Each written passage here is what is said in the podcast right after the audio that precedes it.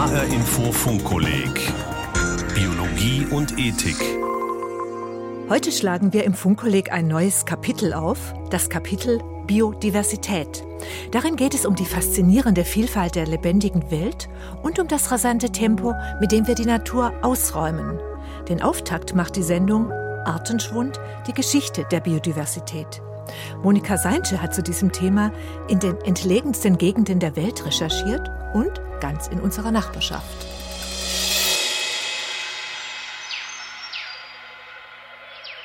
Es ist kalt an diesem Samstagmorgen im September 1994.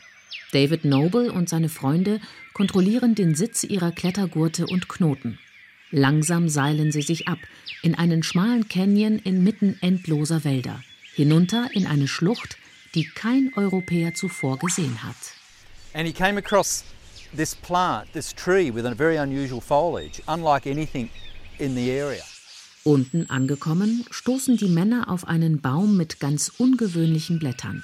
Aus reiner Neugierde bricht der Nationalpark Ranger David Noble einen Zweig ab und bringt ihn Forschern im Botanischen Garten von Sydney. Die trauen ihren Augen nicht. Der Zweig stammt von einer Pflanze, die seit zwei Millionen Jahren ausgestorben ist oder zumindest als ausgestorben galt, bis zu jenem 10. September 1994 erzählt Dr. John Benson, der über zehn Jahre im Botanischen Garten von Sydney gearbeitet hat. Es hätte mich nicht überrascht, wenn man dort draußen im Wollemai National Park einen kleinen Strauch oder eine bislang übersehene Grasart gefunden hätte, aber doch nicht einen 40 Meter hohen Baum. Es ist unglaublich, eine so große neue Art zu finden. Bis heute entdecken die Forscher in den engen Schluchten immer wieder Exemplare dieser Art. Bäume, die von ihrem Wuchs her an Kiefern mit farnartigen Blättern erinnern. Sie wurden nach ihrem Fundort und ihrem Entdecker benannt, Volemia nobilis. Eine Art, die es wohl seit mehr als 100 Millionen Jahren gibt. Dafür sprechen Fossilienfunde. Und der somit auch schon die Dinosaurier begegnet sind. Erdgeschichtlich betrachtet ist Volemia nobilis trotzdem ein Jungspund eines von unzähligen Ergebnissen der Artbildung, die ihren Ursprung vor mehr als vier Milliarden Jahren in der Ursuppe des Lebens nahm.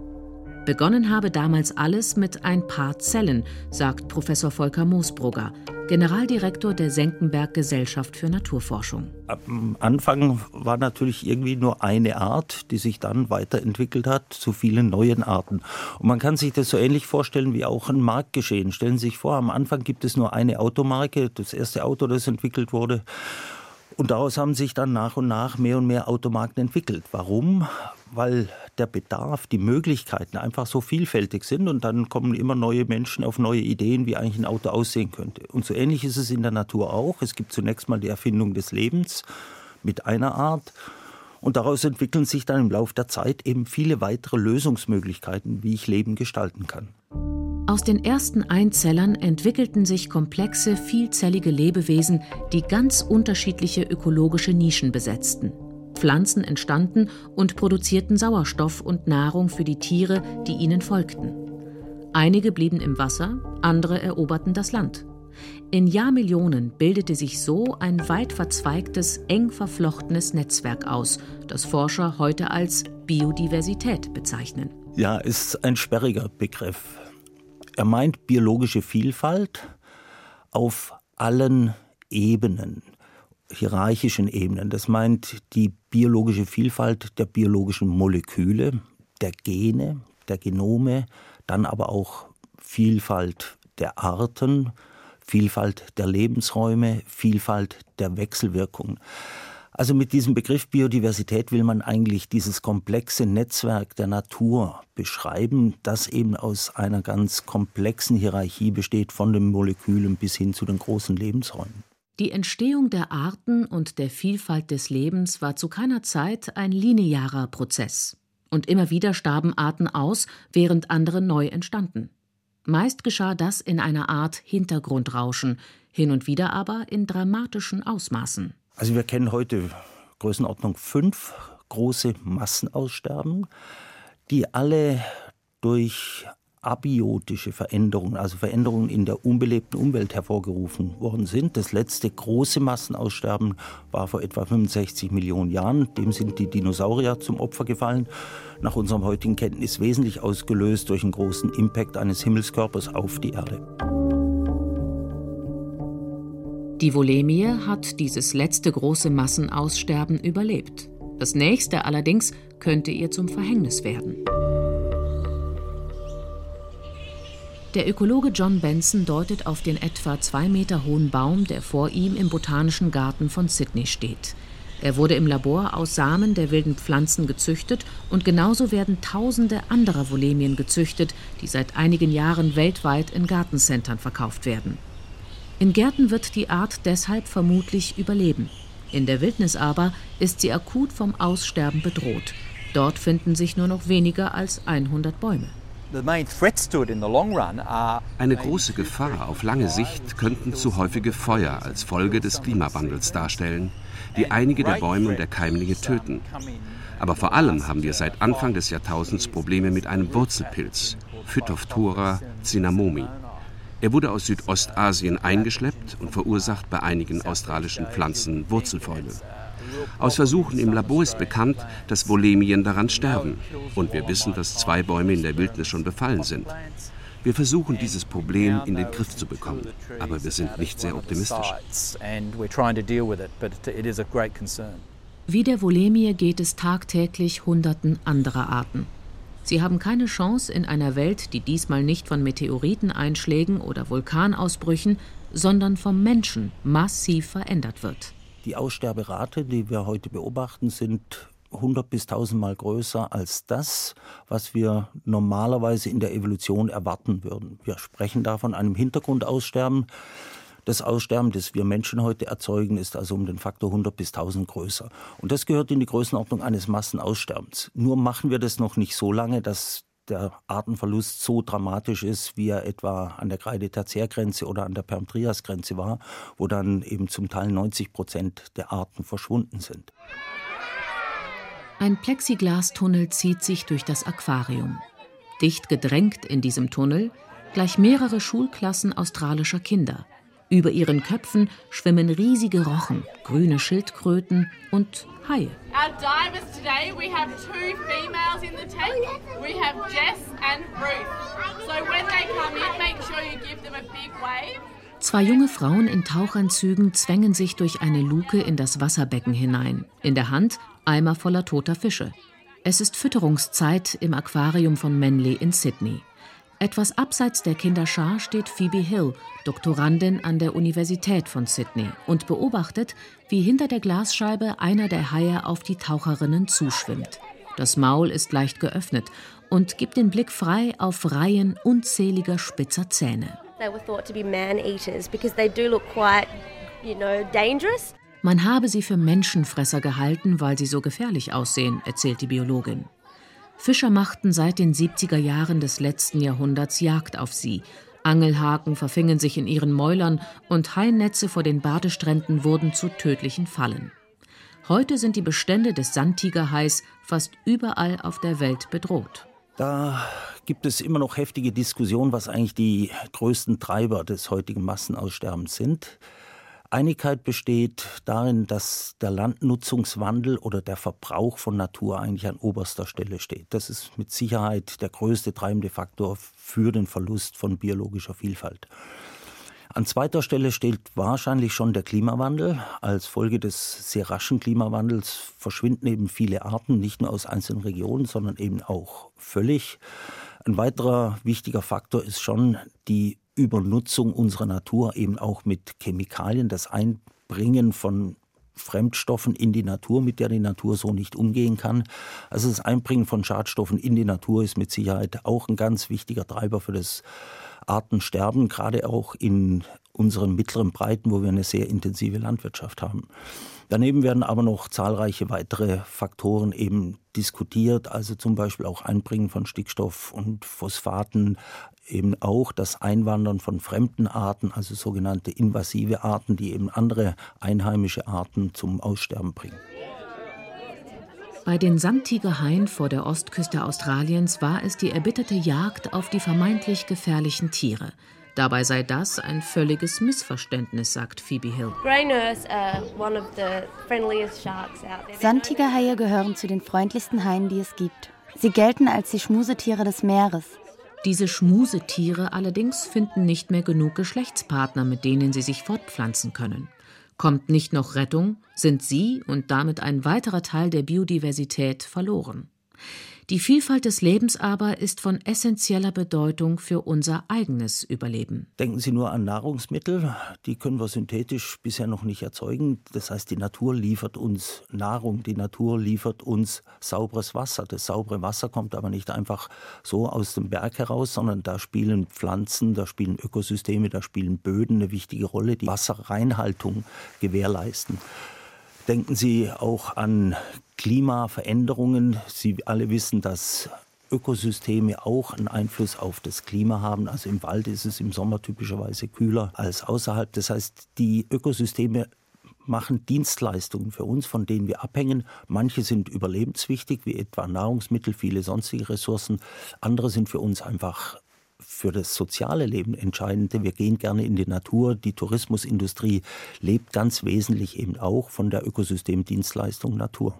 Sterben immer mehr Pflanzen und Tiere aus, verarmen die Ökosysteme und werden dadurch anfälliger für Störungen, sagt Katrin Böning-Gäse, Professorin für Biologie an der Johann Wolfgang Goethe Universität in Frankfurt am Main und Direktorin der Senckenberg Gesellschaft für Naturforschung. Die Bedeutung der Vielfalt sieht man vor allen Dingen bei den Wäldern ganz ausgezeichnet. Über viele Jahrzehnte hat man auf Bauholz, auf billiges Bauholz hin optimiert. Das waren dann diese Fichtenmonokulturen. Hat wunderbar funktioniert, schnell gewachsen, schnell zu ernten, viel Bauholz. Dann kamen die großen Stürme, die Fichten sind Flachwurzler, die hat es umgehauen, dann war der Borkenkäfer drin, da hat man gesehen, diese Wälder haben keine Widerstandskraft. Die fallen dann einfach auch mal komplett um. Und wenn wir jetzt einen diversen Buchen-Mischwald haben mit zehn verschiedenen Arten, dann haut da vielleicht mal die Fichte sich um oder die Kastanie wächst mal nicht gut, weil die Miniermotte drin ist. Aber im Großen und Ganzen produziert der Wald eben Holz und Frischluft und helles Wasser und ist Erholungsraum. Also die diversen Wälder liefern uns Menschen viel vielfältigere Ökosystemleistungen und sind viel stabiler. Möglicherweise braucht es nicht jede einzelne Art, damit ein solches Ökosystem weiterhin funktioniert. Das Problem ist nur, die Forscher wissen nicht, welche Arten verzichtbar sind und welche nicht. Stellen Sie sich vor, die biologische Vielfalt funktioniert wie ein großer Motor eines Schiffes oder so. Und jetzt nehmen Sie aus irgendeinem großen Motor willkürlich Einzelteile raus und dann irgendwann wird der Motor stehen bleiben, weil sie ein entscheidend wichtiges Element rausgenommen haben. Aber wir wissen gar nicht im Moment, was sind eigentlich die lebensentscheidenden Elemente in diesen Ökosystemen. Wir gehen da also eine große Gefahr ein, weil wir nicht wissen genau, was die Konsequenzen sind. Zum Teil sehen wir sie allerdings schon. Der Verlust an biologischer Vielfalt führt heute bereits dazu, dass Bestäubung an vielen Stellen in vielen Regionen der Welt schon ein echtes Problem geworden ist. USA entwickeln sich ganze Industriezweige, die Bestäubung sicherstellen. Die bauen große Trucks auf, auf denen Bienenvölker stehen und mit denen touren sie durch die Landschaft, um an den Orten, wo gerade Obstbäume blühen, die Bestäubung sicherzustellen. Das heißt, wir versuchen die Natur zu ersetzen durch technische Lösungen, weil die Natur selber das gar nicht mehr leisten kann. Auch in deutschen Naturschutzgebieten ist die Masse an Insekten in den vergangenen 30 Jahren um mehr als 70 Prozent zurückgegangen. Viele Pflanzen können nicht mehr bestäubt werden und viele insektenfressende Vögel finden keine Nahrung mehr. So werden heute selbst die früher häufigen Arten wie Spatzen, Stare, Amseln oder Elstern selten. Der wertvolle Schatz der biologischen Vielfalt geht mit dem Artenschwund unwiederbringlich verloren. Professor Thomas Ziegler sitzt auf einem kleinen Steinmäuerchen und sucht mit seinen Augen den Boden des künstlichen Teichs vor ihm ab. Hier vorne sitzt sogar einer vor uns, direkt vor unserer Nase. Und sie sind also auch sehr gut an den Untergrund angepasst, deswegen auch die dunkle Färbung. Er deutet auf einen braun gefleckten Salamander mit einem langen, breiten Schwanz. Das Tier schiebt sich langsam über einen flachen Stein im Aquarium des Kölner Zoos. Man sieht hier auch sehr schön die äußeren Kiemen, diese Büschel, die abstehen, die den Sauerstoff aus dem Wasser herausfiltern. Diese Kiemenbüschel umranden den Kopf des Axolotls wie ein Geweih. Und sie machen ihn zu etwas Besonderem, erzählt der Aquariumsleiter Thomas Ziegler. Denn anders als andere Salamander verliert der Axolotl dieses Kiemengeweih nicht während seiner Jugend, sondern behält es sein Leben lang. Und auch sonst wird er einfach nicht erwachsen, sondern verharrt bis zu seinem Tod, mehr oder weniger, im Larvenstadium. Einzig seine Geschlechtsreife erlangt er mit etwa eineinhalb Jahren. Und was man auch gerade sieht, was sehr schön ist und weswegen wir die Tiere hier auch halten, in diesem kleinen Tümpel, das sind hier an den eingebrachten Wasserpflanzen überall die Gelege von den Axolotln, die also einzelne Eier oder Eiverbunde ablegen an Wasserpflanzen, dort hinten, hier, aber auch gleich hier vorne. Die ewige Jugend ist nicht die einzige Besonderheit des Axolotls. Verliert er seine Beine, seine Organe oder Teile seines Gehirns, kann er sie alle wieder nachbauen. Diese Fähigkeit macht ihn zum begehrten Forschungsobjekt von Zellbiologen und Genetikern. Sie versuchen zu verstehen, wie es dem Tier gelingt, seine Organe einfach so zu ersetzen. Fänden sie die Antwort, käme das möglicherweise einer Revolution in der Medizin gleich. Aber während unzählige Axolotl Forschungslabore in aller Welt bevölkern, kämpfen ihre wilden Artgenossen ums Überleben. Axolotl leben nur in Mexiko, in Südamerika und dort nur in einem Seenverbundsystem im sogenannten Xochimilco-See und Ausläufern. Der Name stammt auch aus dem aztekischen Axolotl, heißt so viel wie Wassermonster. Und ja, dieses Wassermonster ist durch die Ausdehnung der Stadt Mexico City mittlerweile eben sehr stark bedroht durch die Verschmutzung des Lebensraumes. Biotope werden immer weniger. Die Art wird auch bejagt, wird also auch als Nahrungsmittel genutzt. Ja, und das ist eben das Traurige. Das ist eine der Arten, die in der Natur im starken Rückgang begriffen sind. Die Weltnaturschutzunion hat den Axolotl zu einer akut vom Aussterben bedrohten Art erklärt. Wie viele Tiere noch leben, ist ungewiss. Bei einer Suchaktion im Jahr 2003 fanden Forscherinnen und Forscher auf knapp 40.000 Quadratmetern gerade einmal 42 Tiere. Ein Jahr später entdeckten die Forscher keinen einzigen Axolotl mehr. Wenn wir sagen, und es gibt Schätzungen, die in die Richtung gehen, wir verlieren pro Tag Größenordnung 100 Arten, die wir alle gar nicht kennen, dann geht da ein Schatz verloren, der für uns vielleicht essentiell wichtig sein könnte. Volker Moosbrugger vom Senckenberg Forschungsmuseum in Frankfurt. Ich mache Ihnen noch ein anderes Beispiel, das auch durch die Presse ging. Es gibt sogenannte Maulbrüterfrösche, von denen gibt es zwei Arten in Australien.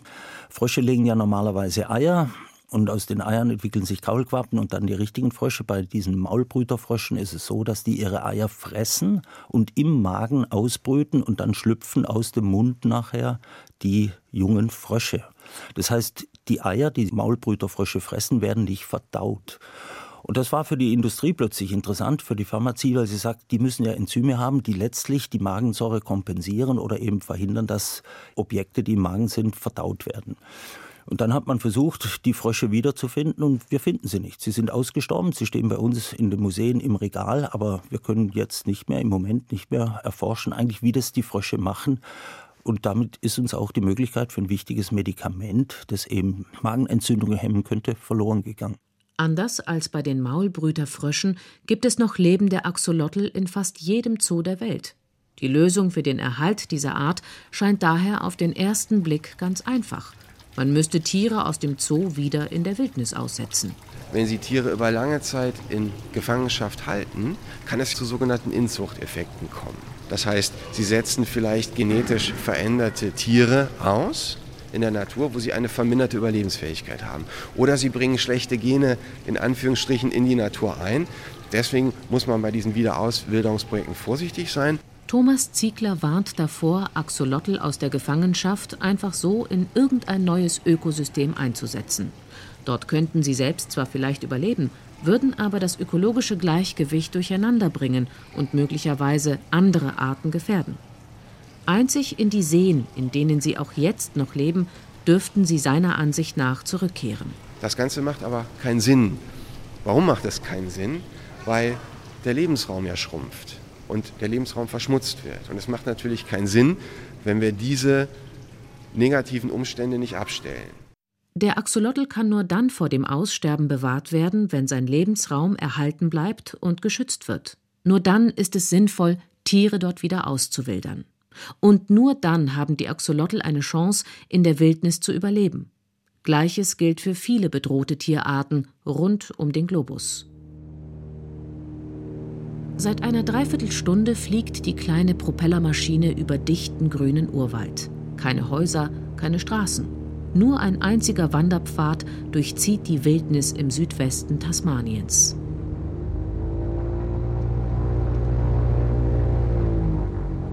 Mark Holdsworth und seine Kollegen klettern aus dem kleinen Flugzeug auf die Schotterpiste von Melaleuca.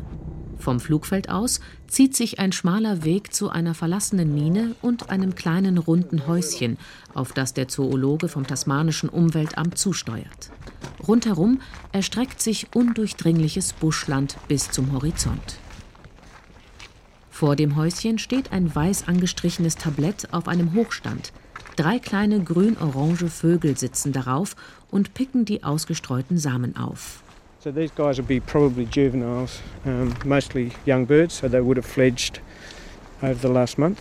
Sie seien vermutlich während des letzten Monats Flügge geworden, erzählt Mark Holdsworth. Er und seine freiwilligen Helfer beobachten jeden Morgen und jeden Abend von der Hütte aus, wie viele Vögel zu dem Futterplatz kommen. Die Art brütet nur im Südwesten Tasmaniens. 70 bis 80 Prozent der Weltpopulation haben ihre Nester in einem Umkreis von 10 Kilometern um diese Stelle hier.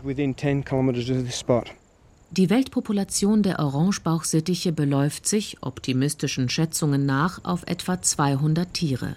Möglicherweise seien es aber nur noch halb so viele Vögel, sagt Mark Holdsworth. Nach Einschätzung der Weltnaturschutzunion ist die Art akut vom Aussterben bedroht. Orangebauchsittiche sind etwas ganz Besonderes, denn sie brüten in Tasmanien und ziehen jeden Winter nach Südaustralien und Victoria. Auf der ganzen Welt gibt es nur zwei Papageienarten, die ein solches Leben als Zugvögel führen. Beide brüten auf Tasmanien, der Schwalbensittich und eben der Orangebauchsittich. Das Brutgebiet des kleinen grünen Vogels im Südwesten Tasmaniens gehört zum Weltnaturerbe der UNESCO und steht unter höchstem internationalen Schutz. Abgesehen von Wissenschaftlern und gelegentlichen Wanderern, die dafür einen einwöchigen Marsch auf sich nehmen, kommt hier niemand hin. Keine Hunde, keine Katzen, keine Füchse. Auf dem Festland aber sieht das anders aus. We believe the biggest problem is on the migratory range and in the wintering areas. So on west, the west coast of Tasmania die größten Gefahren drohen den Vögeln während ihrer Reise und in ihren Winterquartieren. Dort ist ein Großteil ihres Lebensraums schon zerstört worden und aus Europa eingeschleppte Katzen und Füchse jagen die Vögel. Also um die Art trotzdem vor dem Aussterben zu bewahren, haben Mark Holdsworth und seine Kollegen Orangebauchsittiche gefangen und züchten sie. So we've got about 160 wir haben etwa 160 Vögel in verschiedenen Gehegen. Es leben also etwa ebenso viele Vögel in Gefangenschaft wie in der Wildnis. Damit sichern wir uns ab. Das heißt, sollte die Art eines Tages in der Wildnis aussterben, haben wir zumindest noch Orangebauchsittiche in Gefangenschaft. Das sei allerdings nur der letzte Ausweg, betont Mark Holdsworth.